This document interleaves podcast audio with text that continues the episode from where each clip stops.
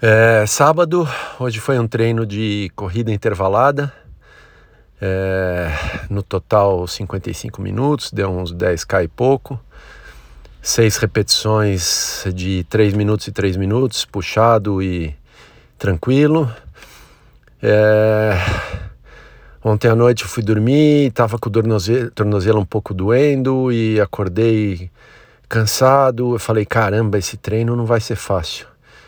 Mas é incrível como as coisas são surpreendentes. Eu saí para correr, tá um frio enorme, 9 graus, chuvoso, mas o treino foi ótimo.